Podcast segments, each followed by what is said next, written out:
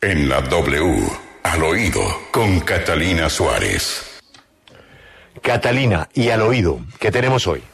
Buenos días, Julio, al oído de la Universidad Javeriana, que por medio de un laboratorio de economía eh, de toda la educación, reveló unos resultados de una investigación sobre la cantidad de jóvenes que tuvieron que repetir el año escolar.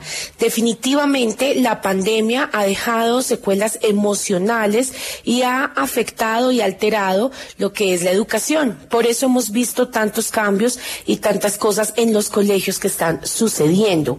Miren, antes de la pandemia, la cifra era de 200 3.000 niños repitiendo curso. Y la situación cambió dramáticamente durante casi que el primer año que estaban los menores en las casas y pues por el cierre de colegio. El número de quienes perdieron el año creció a 491 mil más o menos eh, en el medio de la virtualidad y todo esto llegaron a 288 mil 700 estudiantes más que los que antes repetían el curso.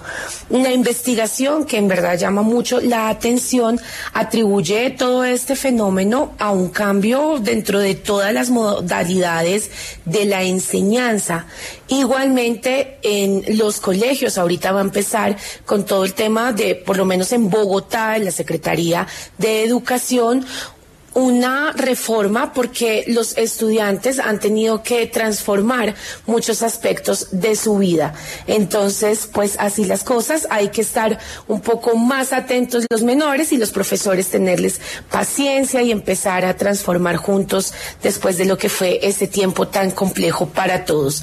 Entonces, esto es Catalina Suárez en Al Oído W.